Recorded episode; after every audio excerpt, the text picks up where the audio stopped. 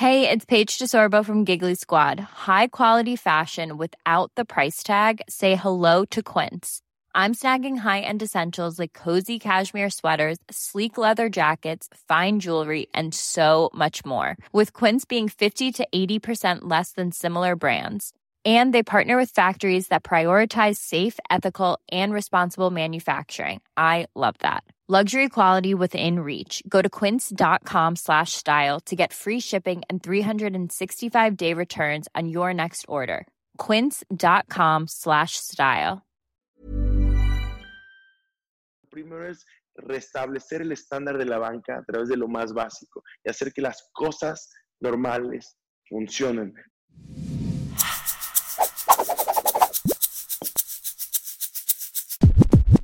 Bienvenidos al Emprepedia Podcast de esta semana. Arrancando tercera temporada, temporada de lujo con, con nuevos temas, con nuevos bríos. Andrea, ¿cómo estás? Hola Ori, muy bien, muy, muy, muy contenta, la verdad, por esta nueva temporada y que no nos corriste como a Rage, eh, pero estoy muy contenta, la verdad, de estar aquí, así que pues también con nuestro gran compañero y amigo Caco, ¿cómo estás?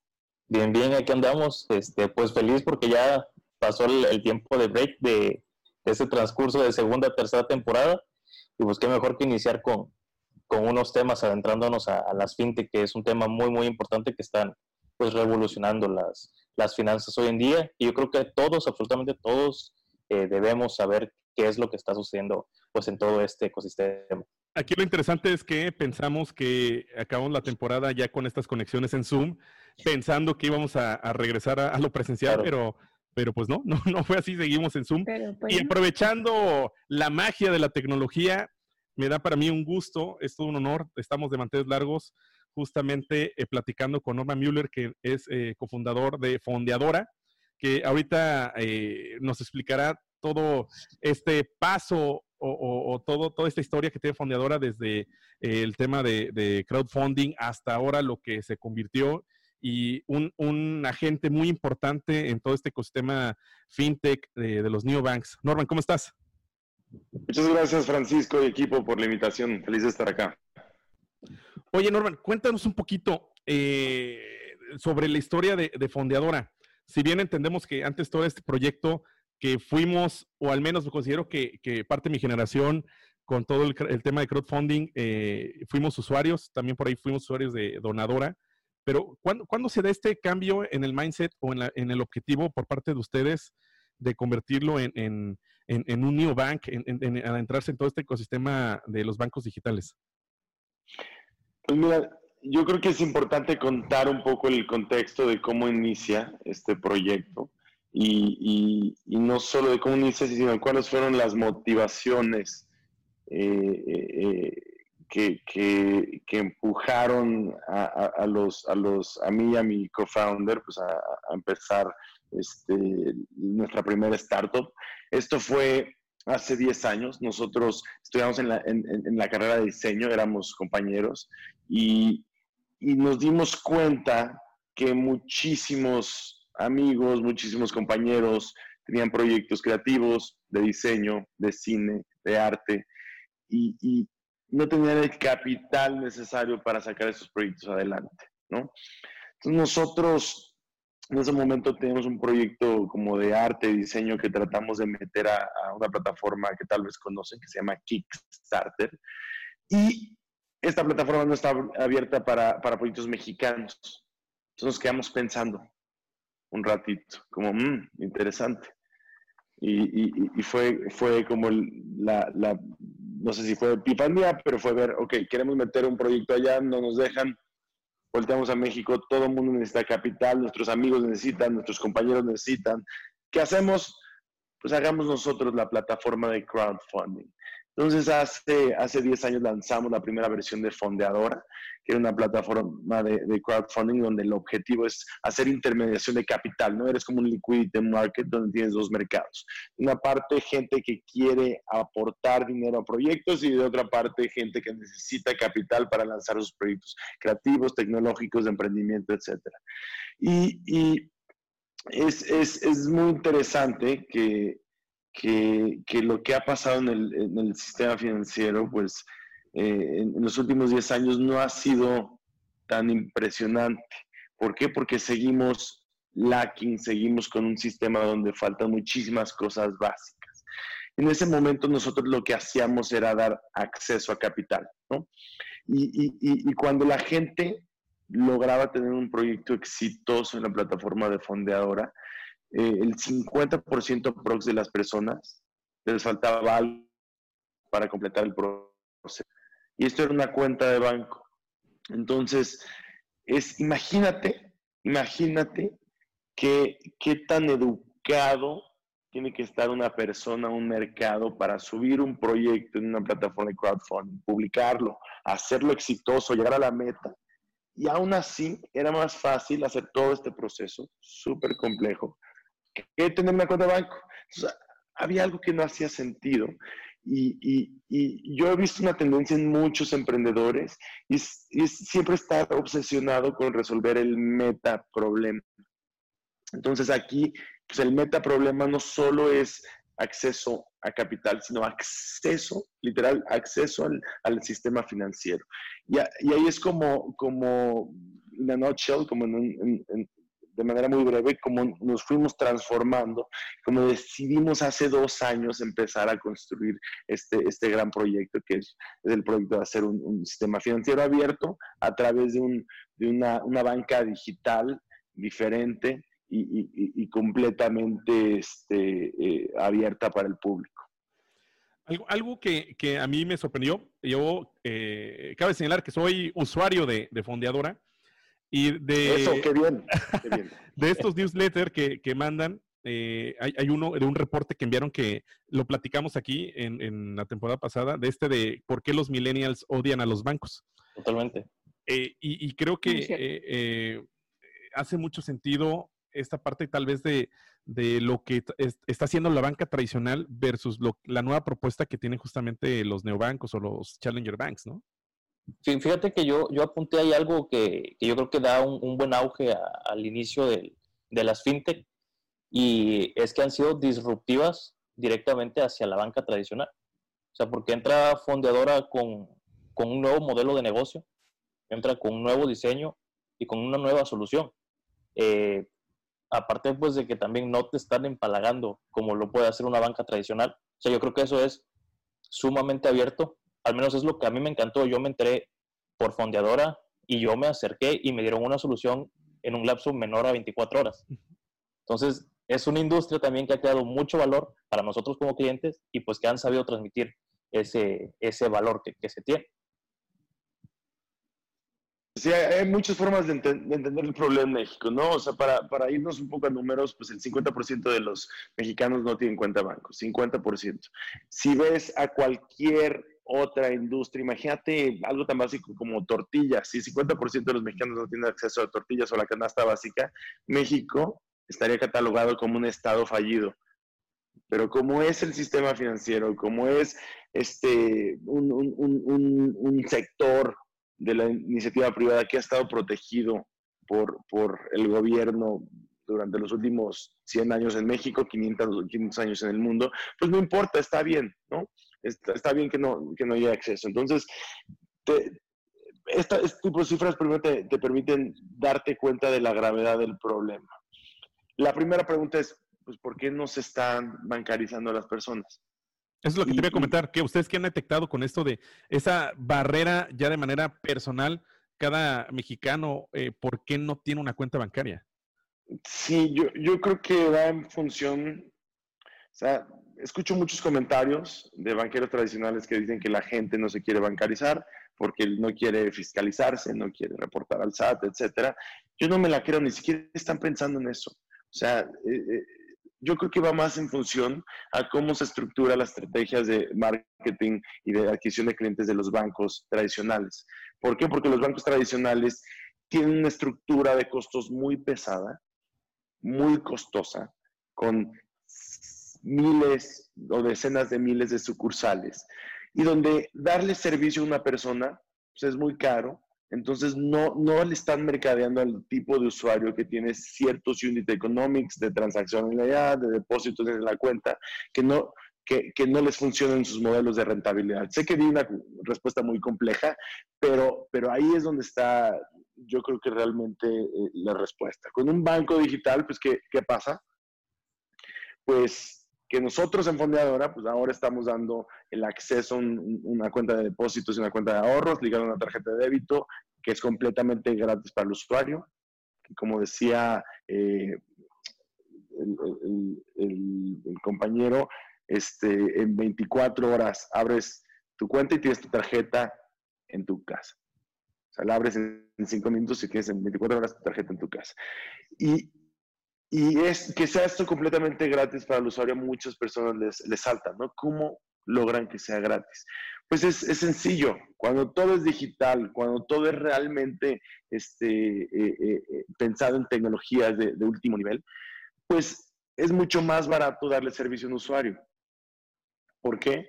Porque realmente nosotros nos quedamos con la idea de que el dinero, pues necesitas bóvedas, necesitas camiones para moverlo, pero no es cierto, solo, solo el, el 5% del dinero en el mundo es efectivo. El 95% del dinero en el mundo es electrónico. Entonces, eso, eso te lleva a la, a la siguiente pregunta. Realmente, ¿qué es el dinero? Pues el dinero es electricidad que va en, en, en bandas magnéticas eh, que se transforman en unos y ceros, en pequeñas descargas, en servidores en el mundo. Realmente eso es el dinero. Y cuando entiendes eso, pues te das cuenta que a través de herramientas digitales puedes primero dar el mejor servicio del mundo, puedes transformar una, industria como la banca. Entonces ese es un poco este, el, análisis que, que, tienes que hacer cuando quieres bancarizar y es, es un análisis complejo con una respuesta sencilla, que es al final tenemos que transformar una industria que no se ha transformado en los últimos 500 años. Oye, retomando y regresando eh, en la historia de, de, fondeadora de cómo da el brinco a, a, a una fintech, a, un neobank, perdón. Eh, ¿Cómo fue este, e, esta parte de eh, empezar a, fondearse, valga la redundancia? ¿Cómo empezaron a fondear a fondeadora? ¿Cómo fue esta, este camino del emprendedor de, de conseguir capital? Pues mira, nosotros en 2016 la primera versión de Fondeadora pues la, la, la, vendimos a un, a un, jugador internacional de crowdfunding que se llama Kickstarter, que fue pues, muy emocionante porque quienes nos inspiraron en ese momento son al final los que se convierten en nuestros socios. Y, y, y con esa historia, pues ahí lanzó Kickstarter México y, y hasta hoy, hoy, opera y somos este, advisors de, de, de la empresa.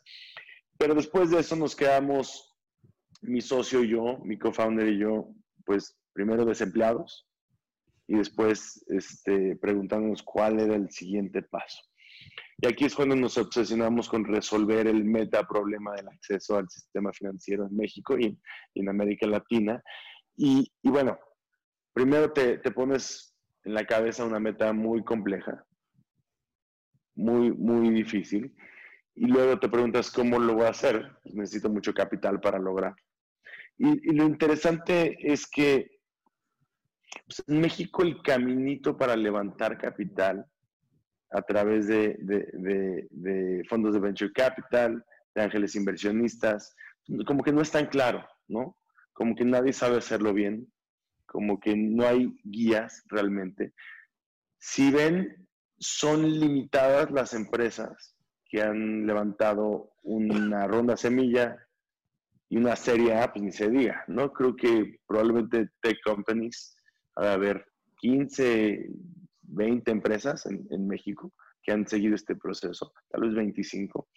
Entonces, solo hay 25 founders que ya llevaron a cabo el proceso en un país de 130 millones de habitantes.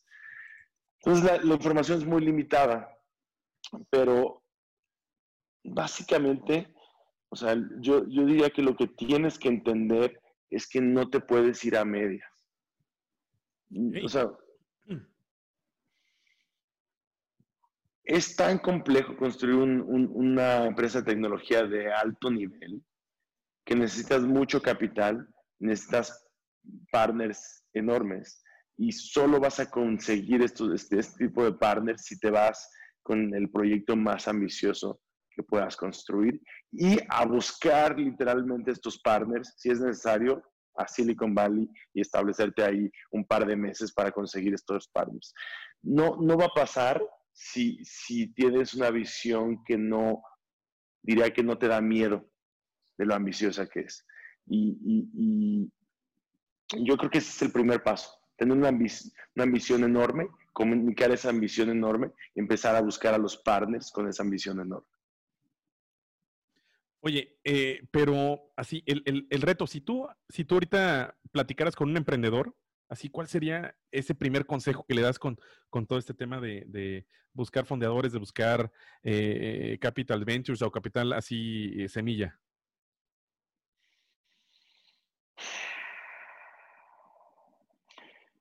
Yo creo que mm, mm, mm, el primer consejo es, le diría, busca a alguien que ya lo hizo y que te ayude durante el proceso. Eh, hay, tantos pasos que si quieren podemos desglosar todos los pasos uno por uno para, para lograr una inversión desde ángeles, desde fondos de capital semilla, desde fondos de un poco más grandes de serie A, serie B, eh, que son contraintuitivos, que, es, muy difícil como, compartir toda esta información en 20 minutos o media hora. Pero si quieres te doy un par, ¿no? Entonces, un ejemplo de un, un consejo contraintuitivo es que tienes, tienes que ser súper seguro de ti mismo y tienes que ser hasta mala onda y mamón con los fondos para que te inviertan. Ok. Entonces nosotros como mexicanos siempre llegamos muy agachados. Siempre llegamos como a pedir un favor y vamos, vamos a decir, aquí acabamos correos con frases como it would be great to have an investment from limosneando prácticamente, ¿no? Vamos a limosnear. y, y, y, piensen ustedes, ustedes no invertirían 50 mil pesos en alguien que le está pidiendo un favor. No, ustedes quieren invertir en ese emprendedor que los ve directo a los ojos y les dice, yo estoy construyendo a Billion Dollar Company de esta, esta, esta y esta forma. Estoy hablando con 100 fondos. Y estos 100 fondos ya 5, de, 100 fondos ya 5 están interesados. Y no sé si hay espacio para ti, porque lo que quiero hacer es grande y no te veo suficientemente comiren a esto. Y, y, es contraintuitivo porque nos enseñan a limosnear y nos, nos, enseñan a acercarnos agachados y a pedir como un favor para que le inviertan a nuestra empresa. No, no es así. Tienes que querer tu visión y tienes que comunicarla en cómo articulas la visión, en cómo te ves, en cómo, cómo presentas. Este, y, y, y si lo haces bien, la gente va y los fondos van a invertir en ti, pero, pero es, es, es, es este tipo de información un poco contraintuitiva que piensas que tú los vas a ofender, ¿no? Si, si eres un poco cocky, pero no, tienes que ser súper cocky y súper claro con tus planes porque la gente quiere cocky entrepreneurs que son claros con, con la visión que están construyendo. Quiero, quiero, retomar a este odio por los bancos. Eh, Andrea, creo que es la, la, la que nos podría contar toda esta problemática que ha tenido con los bancos tradicionales, sin decir nombres, pero, y lo sigues viviendo, ¿no? O lo seguimos viviendo, porque yo traigo un problemón ahí con cierto banco. Y, en esta historia, eh, justamente se da parte de la comunicación para poder platicar con ustedes con algo que pasó con, con, con Anacleta, con mi perrita, de que se comió mi tarjeta. Mando en el chat, eh, oye, pasó esto. Eh, literal como si la tarea la hubiera comido el perro, pero fue la tarjeta de débito que la comió Anacleta y me respondieron enseguida y, prácticamente en menos de una semana me llegó la, la, tarjeta. O sea, creo que es el factor diferenciar. Eh, que, diferenciador, perdón, que, que tienen eh, ustedes, ¿no? Esta parte que está un poco perdida, está totalmente perdida por, por los monstruos eh, en las instituciones financieras, que es la atención al crédito. Andrea, te podría comentar muchas de las historias. de Demasiado, o sea, la verdad, pero creo que, o sea, justamente es lo que estaba diciendo Ori, o sea, de que la atención es, es parte muy importante de la comunicación y todas estas estrategias que como bien los bancos, por ser de que llevan muchos años, creen que ya llevan estas estrategias súper claras y que nada más con tener una aplicación ya, pues sin problema, ya llegamos a los jóvenes. Pero creo que también parte importante es que no se saben enfocar tanto los bancos como muchos negocios exactamente cuál es tu mercado y qué tipo de estrategias vas a utilizar. Y justamente aquí una pregunta que yo tengo, que igual es un poco obvia, pero sí me gustaría como que conocer un poco de ti, el a qué mercado va exactamente dirigido Fondeadora. Eh, nosotros, va a sonar raro, pero nosotros queremos hacer la cuenta de, de, ahorros y la tarjeta de débito premium líder en, en, el mundo, yo lo quiero hacer. Eh, y, empezando con México, ¿no? Entonces, esto es un, un, proyecto y un producto que estamos pensando para todos. Y, y otra vez, te enseñan que tienes que llegar a un mercado objetivo, definir un nicho de mercado y atacar ese mercado a través de cierto use case. Eso funciona como al inicio, cuando quieres lanzar como tu primer startup, pero cuando quieres hacer algo realmente masivo, pues tienes que pensar en, y, ni modo, o sea, tenemos que siempre retomar a, Steve Jobs porque lo hizo muy bien, pues el iPhone no está pensado para los hipsters o para los fresas o para este cierto estado de la república. Dijeron, ¿cómo construimos un teléfono que funciona para todos? Para tu papá, para tu abuela, para el niño. Y cuando estamos diseñando la aplicación de Fondeadora, sí lo pensamos. Y por eso nuestros valores este, de minimalismo y de diseño como, dirigen este, este, este proceso de, construir el producto. Entonces nos, nos, fijamos en cosas como cómo lo hacemos tan simple para que un niño y, un, y, un, y una abuela lo pueda entender la tipografía, los botones, cómo visualizas todas las transacciones, cómo te aparecen los colores de cada una de las tipografías, si tuviste un depósito, si, tuviste un, cargo. Todos estos detalles tenemos que obsesionarnos para hacerlos simples. Y, te doy un ejemplo como un poco más tangible para que entiendan a qué me refiero. En una aplicación normal bancaria, vas a ver en tu saldo, te va a decir tu saldo es de, y aparece el número. Si tienes que decir a la gente la frase tu saldo es de, en la aplicación, pues hiciste un mal trabajo, porque no se, no, no, no se autoexplica por sí sola la aplicación, ¿no? Tienes que, casi guiar al usuario en cosas tan básicas como cuál, cuál es tu saldo en tu cuenta de banco. Entonces, la obsesión tiene que ir por ahí y cuando, cuando la obsesión es, es, es construir este primer producto que nosotros le llamamos an outstanding basic experience.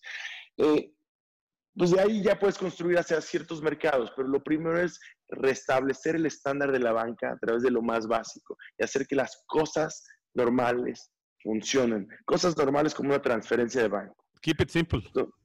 keep it simple, keep it simple, ese es nuestro mantra. Claro, o sea, y sí, digo, obviamente creo que es súper importante pero en el sentido de, no sé, personas mayores que, digo, teniendo en cuenta que es eh, obviamente un negocio 100% tecnología y dada esta parte de que pues es 100% tecnológico, muchas personas, al menos mayores, ¿no? Que tienen este temor de la tecnología y dejar dinero y este tipo de cuestiones, ¿cómo lidiar con eso para llegar a todos los mercados? Pues me, me regreso un poco a, empezaste con tu pregunta sobre, sobre las, el customer service y, a lo que estamos acostumbrados ¿no? con los bancos tradicionales. Nosotros tenemos en, nuestro plan de empresa, o sea, que es un blueprint que está en, en nuestra pared enorme, dice, queremos construir la mejor experiencia a través de generar emociones positivas.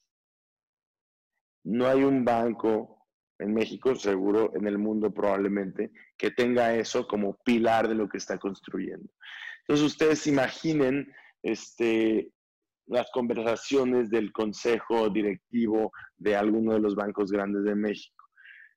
Las conversaciones, a partir de que están guiadas, pues no a través de obsesionarte en generar emociones positivas en las personas. Están obsesionadas en mejorar cierto revenue stream, 3% este, este mes, porque quieren llegar a las metas del quarter, porque quieren sacarse su bono. Esa es su obsesión.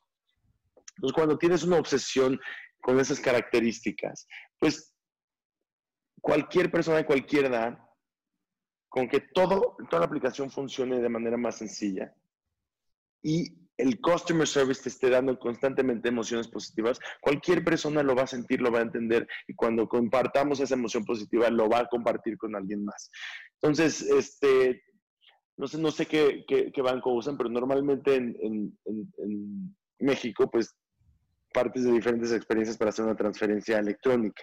las peores necesitas un dispositivo afuera de tu teléfono, como un NetKey o un NIP, para, que, tienes que manejar para hacer una transferencia. No tiene nada de sentido, es anacrónico. Entonces, quieres hacer una transferencia, son las 6 de la tarde, este, ah, pones una cuenta, se actualiza en cuatro horas, se da de alta, ya no puedes hacerla porque ya son las 6 de la tarde, entonces te tienes que esperar al día siguiente, este, y, ya, que, ya que vas a hacerla, la, envías, no he llegado al otro lado, le estás preguntando a tu amigo, oye, ya llegó, no llegó, hoy ¿qué hacemos? Le marcamos al banco, nadie te contesta, Dios mío.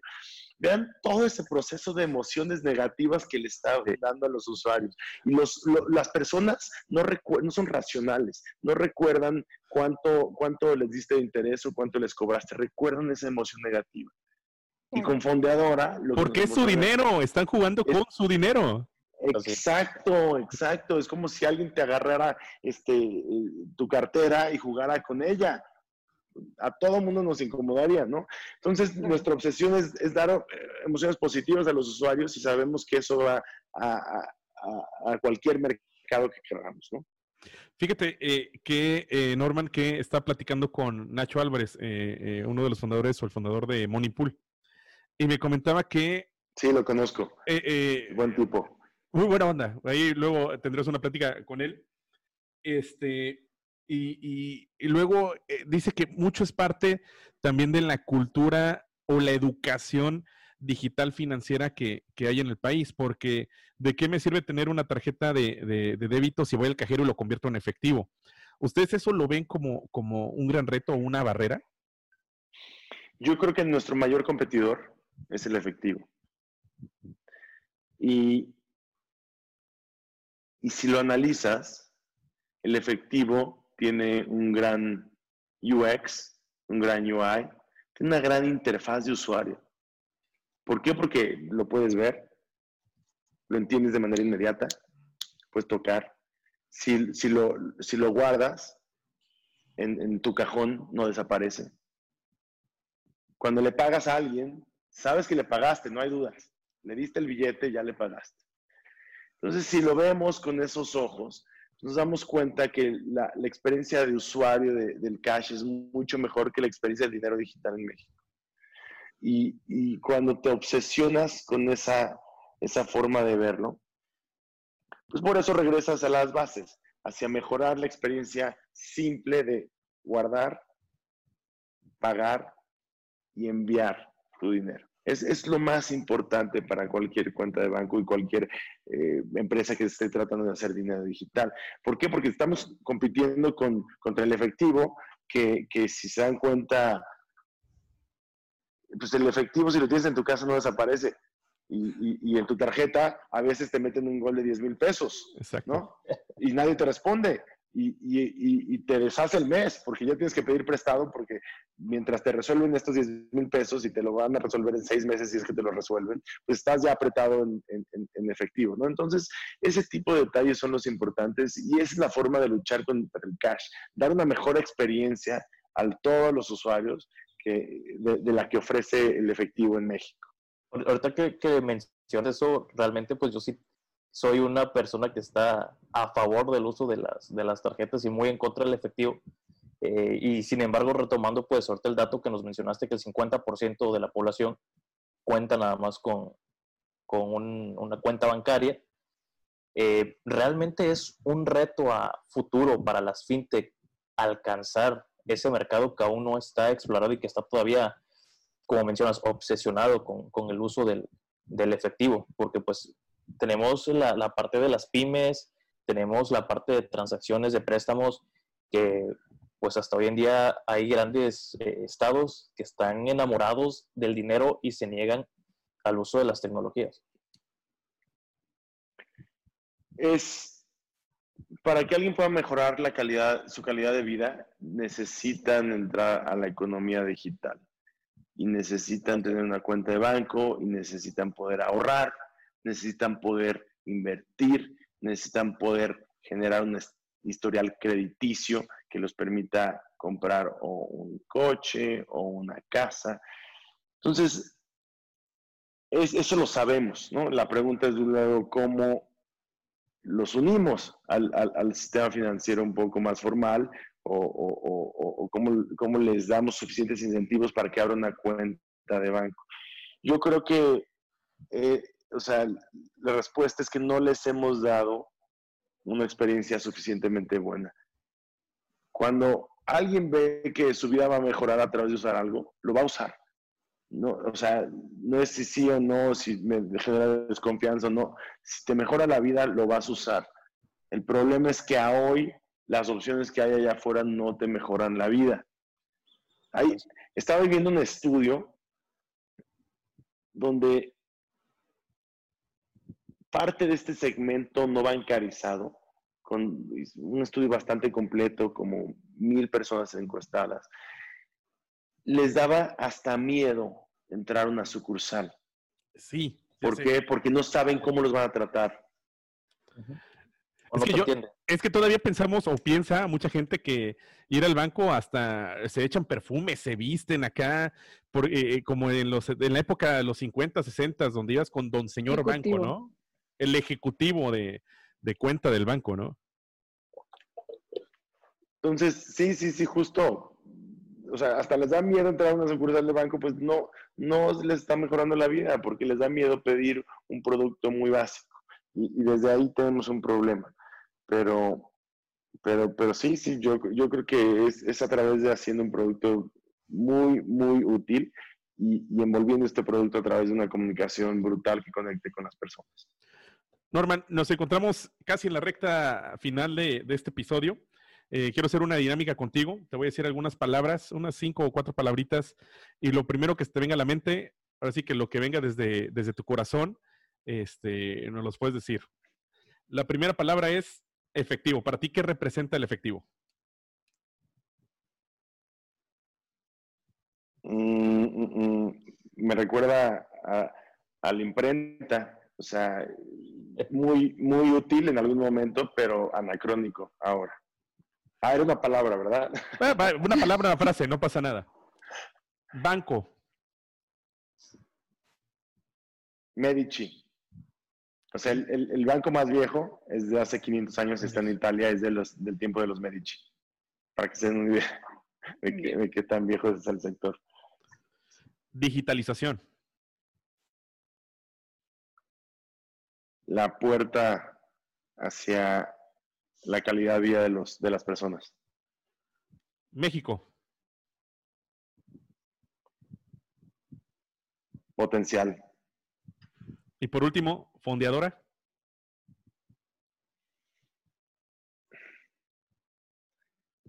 Libertad económica. De lujo, de lujo, de lujo.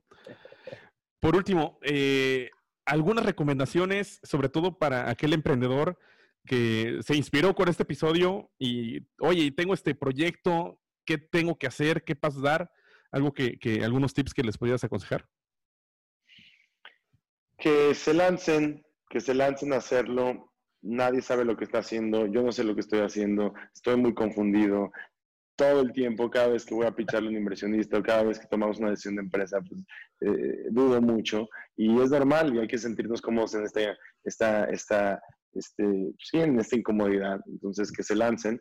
Y, segundo, que abran su cuenta en Fondeadora, que bajen la aplicación, que corten las tarjetas de su banco. Y tercero, que me contacten si les puedo ayudar en algo. Yo, yo feliz y, sí. Perfecto. ¿Dónde te pueden buscar? Eh, ¿Cómo pueden buscar a Fondeadora? En, en, arroba Fondeadora y a mí en arroba eh, eh, Norman Mueller en Twitter. Perfecto. Chicos, ¿alguna otra pregunta quisiera hacer?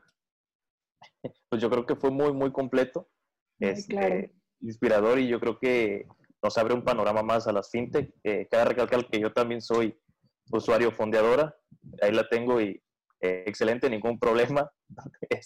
Realmente ya quiero deshacerme de, de la banca tradicional, pero pues bueno, te ponen los peros para que no te vayas, ¿no? O no te hacen caso. Esa es la, la otra respuesta, que de plano no te hacen caso.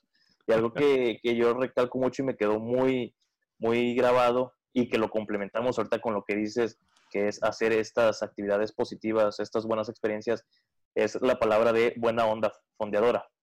Porque justo cuando empieza lo de la pandemia, es cuando fondeadora se pone de buena onda y pues te da este panorama de servicios, de estas opciones que yo creo que muchos aprovechamos, principalmente los que somos clientes, ¿no? Entonces hay un, un, un gr- un gran, excelente valor para, para tener fondeador. No, Cago, tienes puestísima la playera, ya me di cuenta, ¿eh?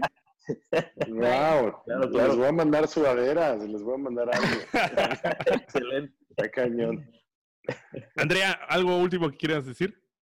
Eh, pues nada, o sea, la verdad es que yo soy como que súper fan del área marketing, entonces yo amo, amo con mucha locura y pasión toda su página y su imagen y esta parte súper minimalista creo que es súper clara.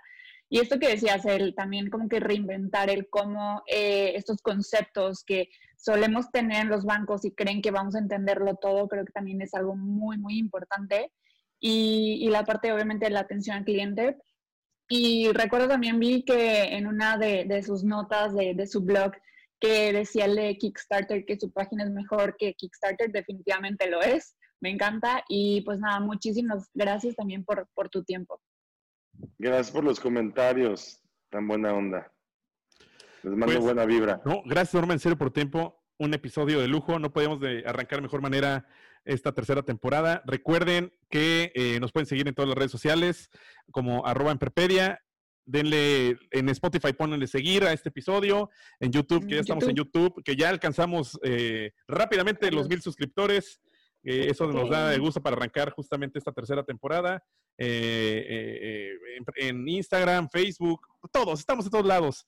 Este, y porque este contenido es muy sabroso y sobre todo porque Andrea nos deben seguir. Porque todo lo explicamos con manzanitas. Con manzanitas. Nos vemos en el siguiente episodio, chicos. Adiós.